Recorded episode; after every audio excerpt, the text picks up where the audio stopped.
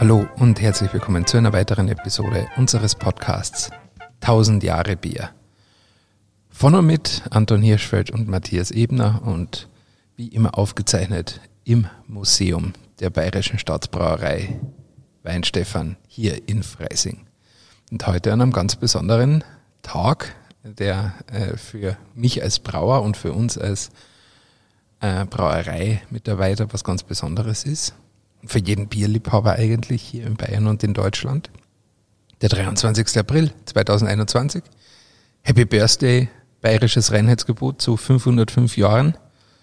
Und ähm, ja, dafür stoßen wir an auf jeden Fall, oder Done? Definitiv, definitiv. Wir haben ja nachher noch einen Livestream. Äh, genau. Wenn, wenn ihr diese Episode Herz, könnt ihr es euch natürlich im Real Life anschauen auf Facebook und, und auf YouTube. Mhm. Und auch Servus von mir. Das also wir sind wir schon ein bisschen aufgeregt. Ja, wir sind wahnsinnig heiß. man, muss, man muss dazu sagen, dieses Thema ist natürlich für jeden in der Brauwelt ein ganz besonderes.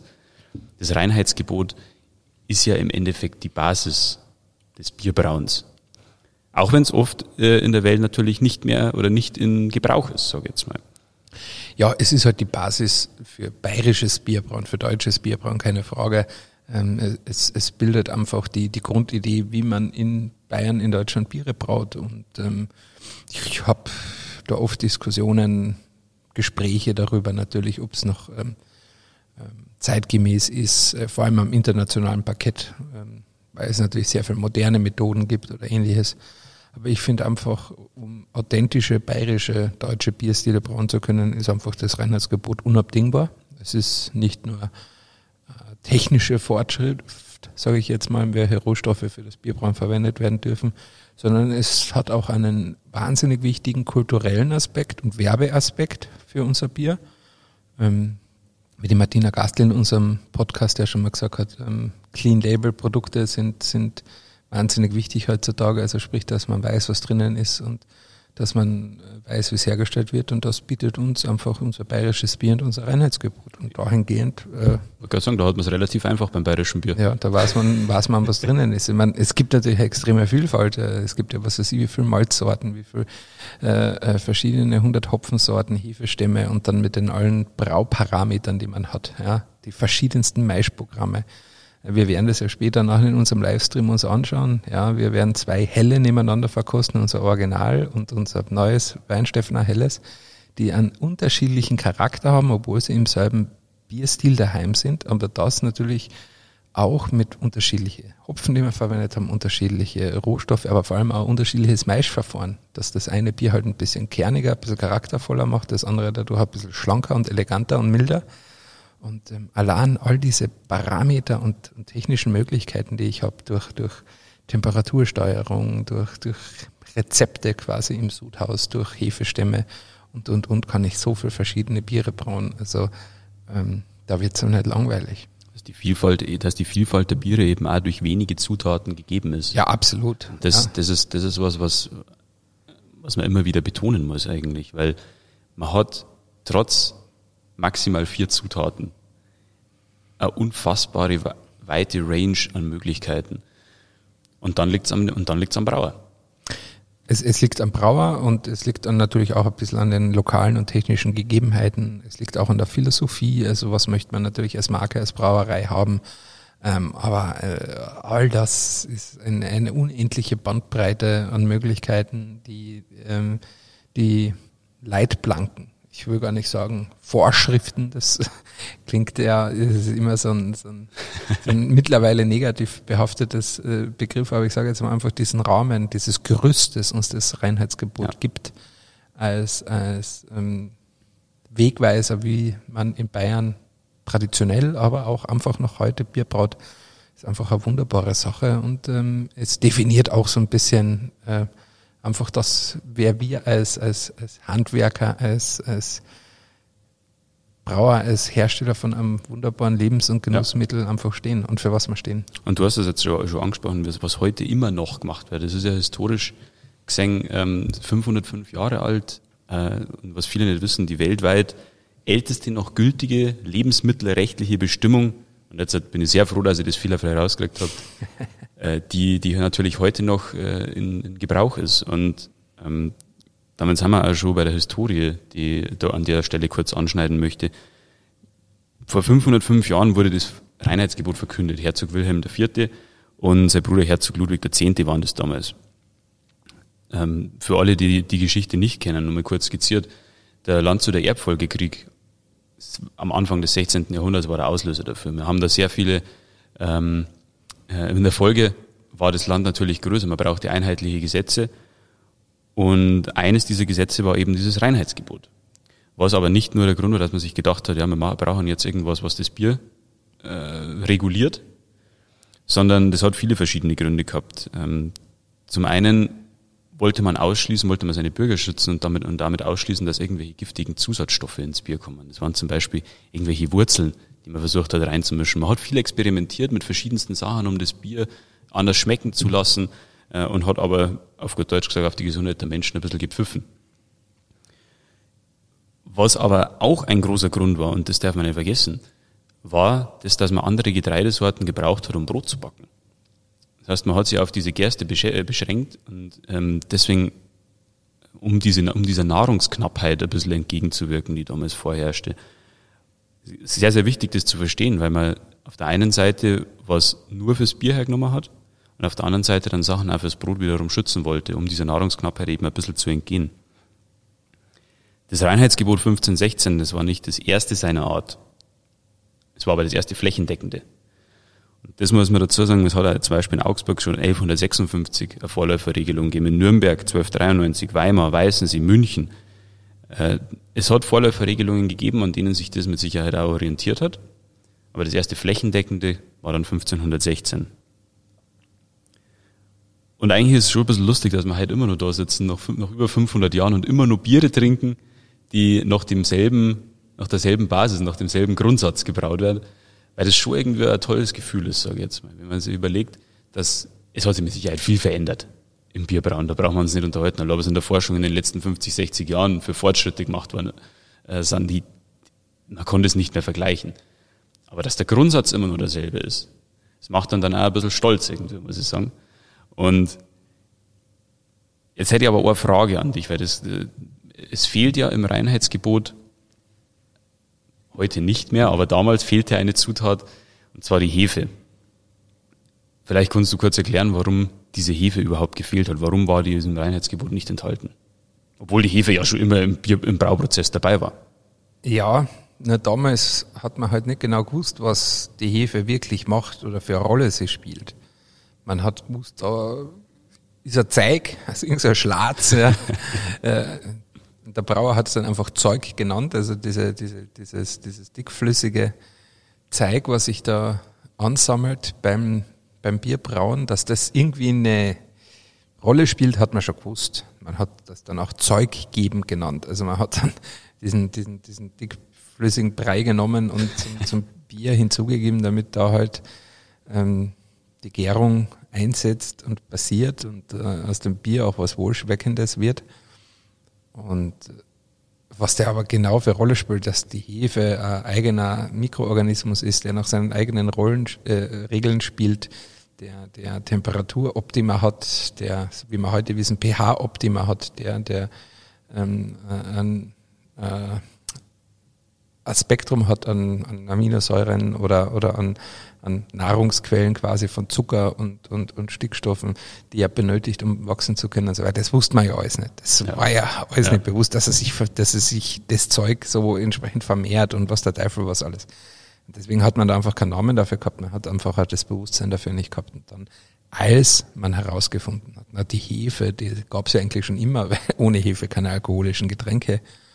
Und die war schon immer dabei und ist eigentlich der aus oder eine die auslösenden Zutaten, das halt aus, aus einem, aus einem Malzgemisch oder aus einem, aus einem, ja, aus einem Getreide-Wasser-Gemisch wirklich Bier wird, dass die halt diese immense wichtige Rolle spielt. Und dann hat man die halt einfach ergänzt. Anfang des 20. Jahrhunderts war das, glaube ich, aber was die Geschichte betrifft, bin ich da nicht so firm. Und ähm, dann hat man gesagt, na, das, die kommt mit rein jetzt quasi nachträglich, weil sie war ja quasi schon immer da, man hat es halt einfach nur aufgrund des fehlenden Wissens halt einfach nie, nie explizit erwähnt gehabt und finde ich jetzt persönlich vollkommen in Ordnung, dass man sagt, okay, man ergänzt halt heute das Reinheitsgebot mit dieser einen Zutat, weil es ist ja nicht irgendetwas, was man als Zutat hinzugefügt hat, sondern halt einfach nur nicht kannte. Nicht kannte und aufgrund ja. eines, eines gesteigerten Wissens der, der späteren Jahrhunderte wo hat man schon einmal irgendwo eine Regelung, abgesehen jetzt mal von den zehn Geboten, die, die ähm, heute mehr oder weniger noch in Kraft sind und ähm, sage ich jetzt mal, äh, die Zeiten so überdauert haben, die Jahrhunderte, weil sonst gibt es, glaube ich, nicht viel an, an Vorschriften, Regelungen oder sonst irgendetwas, das mehr als 500 Jahre genauso oder mehr oder weniger genauso in Kraft ist, weil man muss beim Reinheitsgebot ja auch noch ans fairerweise hinzusagen, wer nachher sich unser Livestream anschaut oder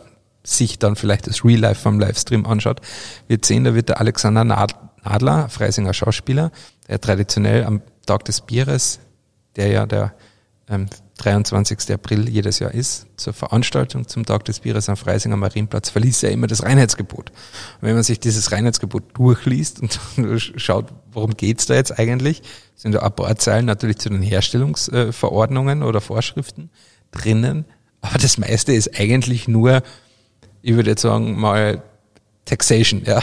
Also Besteuerung, was darf das kosten? Genau. Kartellpreisbindung gleich mal drinnen. Ne? Und ähm, äh, wenn man irgendwas nicht ordentlich braut, wie man bestraft wird. Ja. Also im Endeffekt eine sehr, sehr deutsche Verordnung jetzt. Sowieso, klar. In, in meinem äh, Blickfeld. Ähm, also zuerst einmal geht es darum, was darf es kosten, wie, wie besteuern wir es und dann, wie machen wir es. aber, aber ganz wichtig, Kosten und Besteuerung. Ja. Was denkst jetzt du, hat das, hat das, das Reinheitsgebot noch für eine Bedeutung? Klar, wir brauchen da noch. Also das ist einmal das Erste, die Maxime, wir brauchen da noch. Aber man sieht ja schon ein bisschen, wenn du es in deiner Aufgabe als Markenbotschafter tragst das ja auch nach außen. Wie machst du das? Was versuchst du die Leute da mitzuteilen? Ich versuche eigentlich die Leute eher ein bisschen am, am einen emotionalen Aspekt abzuholen und ihnen verständlich zu machen, dass es nicht nur eine, eine, eine Herstellungsrahmenverordnung ist, sondern eher ein, ein, eine, eine Grundidee, eine Philosophie, wie wir Bier verstehen als bayerische Brauerei oder als bayerische Brauer, dass das ein Grundgedanke ist einer, einer globalen Idee, gutes Bier für unsere Zeit zu brauen. Ja. Und das haben wir nicht nur wir, sondern das haben fast alle was nicht, was gibt's im Moment 1500 Brauereien in Deutschland und die 10, hunderttausenden Brauereien auf der ganzen Welt. Alle haben eigentlich dieselbe Idee, gutes Bier zu brauen. Und ähm, da befinden wir uns in einem, in einem äh, wirklich kompetitiven Wettbewerb und ähm, jeder hat so seinen Weg. Und wir Bayern, wir als älteste Brauerei der Welt, ich meine, wir haben quasi die Hälfte unserer Existenz ohne Reinheitsgebot gebraut, wahrscheinlich. Ähm, also uns gibt es ja schon ein bisschen länger als diese Verordnung, sind aber trotzdem sehr, sehr froh, dass, dass wir sie haben, weil es definiert uns einfach ein bisschen als Brauer und es ist nicht nur eine Herstellungsverordnung, sondern es ist einfach auch ein, ein Stück Kulturgut mittlerweile. Qualitätsmerkmal vielleicht? Qualitätsmerkmal ja? natürlich, dass die Leute wissen, das sind Biere, da ist nur über natürlich gesteuerte Prozesse, natürlich mit modernsten Technologien und, und Möglichkeiten, aber es sind keine künstlichen Aromen drinnen oder natürliche Aromen oder halt einfach irgendwelche Aromen zugesetzt. Abgesehen von den vier Grundzutaten ähm, werden jetzt auch keine anderen äh, Gewürze oder Zutaten hinzugetan, keine künstlichen Enzyme, kein zusätzlicher Zucker hinzugefügt. Es werden auch keine Farb- oder Konservierungsstoffe äh, hinzugefügt. Also ähm, alles ist eigentlich relativ klar verständlich und verspricht auch, dass du da jetzt ein Bier hast, da ist jetzt zum Beispiel auch kein Reis oder Mais drinnen als alternative Stärketräger. Das heißt, wir haben im Endeffekt durch dieses Reinheitsgebot ja auch ein bisschen ein, als, als bayerisches Bier, nicht als Brauerei Wein Stefan, sondern als bayerisches Bier, ähm, eine Art Alleinstellungsmerkmal in der Welt. Ja, unbestritten. Also absolut äh, das Alleinstellungsmerkmal. Es gibt viele Brauereien, die auch wenn sie es, wenn sie es nicht müssten, trotzdem noch ein Reinheitsgebot brauen, weil sie halt einfach das als eine der bestschmeckendsten Formen des Bierbrauens verstehen. Und das ist auch so. Und äh, wie schon mal gesagt, also deutsche, bayerische Stile sind meiner Meinung nach wirklich nur mit dem Reinheitsgebot entsprechend ähm, originär und, und, und schmeckend, wohlschmeckend so zu brauen. Und ähm, es hat auch dem internationalen Bierbrauen extrem geholfen. Also wenn man sich anschaut, die vorwiegenden oder die, die weltmarktführenden Unternehmen im Brauereianlagenbau, im, im Bereich der Apfel- und Verpackungstechnik, Tankanlagenbau, alles drumherum, dem, das man braucht, um eine Brauerei zu betreiben. Ähm, auch im Bereich der Rohstoffe sind deutsche Unternehmen durchaus auch weltführend und äh, dominieren aufgrund von, von guter Technologie und, und wirklich gereiften, tollem Know-how einfach auch den, den Weltmarkt. Und das hat meiner Meinung nach, so sehe ich das einfach auch mit dem Reinheitsgebot zu tun, weil durch diesen, Absolut. durch diesen Rahmenbedingungen, die wir haben, durch das, dass wir einfach keine Enzyme hinzutun können, um, um die Maischafheit zu verbessern oder kein Zucker, dass die Hefe besser läuft oder einfach nicht irgendwelche Aromen reintun, um noch einmal äh, ein fruchtigeres Aroma zu bekommen oder sonst irgendetwas, müssen wir halt einfach auf unsere Grundtechnologie und auf das Verständnis und des Wissens. Die Biochemie im Bierbrauen, die Technologie im Bierbrauen, auch die, die Maschinenbaukomponente ist extrem wichtig. Und weil wir halt einfach dieses Regelwerk haben, war halt die Forschung und die Industrie und die Brauereien immer gefordert, weiterzuentwickeln und weiter zu arbeiten und einfach gute Technologie und viel Wissen anzueignen, um diesen Prozess so gut wie möglich zu beherrschen, ihn zu verstehen und dann das Beste daraus zu machen. Und ähm, ja, es gibt ja einen großen deutschen Autobauer, der Leitspruch hat Vorsprung durch Technik und ich persönlich äh, interpretiere das für mich Vorsprung durch Reinheitsgebot, denn dadurch sind die, die Forschungszentren in Deutschland, sei es Berlin, sei es Weinstefan oder andere Universitäten oder Forschungseinrichtungen oder, oder Ausbildungsstellen, natürlich auch in ihrem Wert und in ihrem Mehrwert für die Branche und für die Industrie gewachsen und konnten dadurch auch einen wichtigen, essentiellen Beitrag leisten, dass wir heute einfach so tolle, gut schmeckende Biere haben, wie wir sie haben. Also Vorsprung durch Reinheitsgebot finde ich super. Das sollte man ja. mal mit dem, mit dem Autohersteller reden, ob man dieses Slogan klauen darf. Weil das, Nein, aber es ist wirklich, Ich meine, das sehen natürlich nicht alle so und es ist sicher auch ein kontrovers diskutiertes Thema, aber so sehe ich das. Ja. Ähm, ich sehe einfach, dass das Reinheitsgebot uns einfach tolle Möglichkeiten gegeben hat und Definitiv. Denke, ganz viel des Wissens, das einfach entwickelt wurde, auch hier teilweise am Campus in Weinstefan, ähm, müsste man vielleicht gar nicht so in der Tiefe analysieren und rausfinden, wenn man nicht das Reinheitsgebot hätte, weil man sagt, ja, dann hauen wir da ein paar Enzyme rein oder Aromen oder ja. Haltbarkeitsmittel oder, ja. oder irgendwelche Geschmacksstoffe und dann wird das schon. Das macht man teilweise am internationalen Parkett auch. Ja. Kann man machen, muss man nicht. Und wir sind sehr froh, dass wir es nicht machen müssen, sondern dass man einfach durch die Kraft unseres Wissens, Know-hows und der Erfahrung unserer Braumeister und Brauer und durch gute Ausbildung und tolle Anlagen und gute ähm, und äh, gute Technik einfach gutes Bier machen können. Ich denke, das ist ein hervorragendes Schlusswort. ja, an dieser Stelle ganz kurz nochmal, wer noch ein bisschen mehr zu dem Thema wissen will, wir haben es schon zweimal angesprochen, auf Facebook und YouTube, schaut euch nochmal unseren Livestream an. Wir hoffen, wir können da mehr erklären dann dazu. ähm, und ansonsten an dieser Stelle vielen Dank wieder fürs Zuhören. Danke, dass ihr dabei gewesen seid. Und Danke auch. Bis zum nächsten Mal. Macht es gut. Servus. Servus.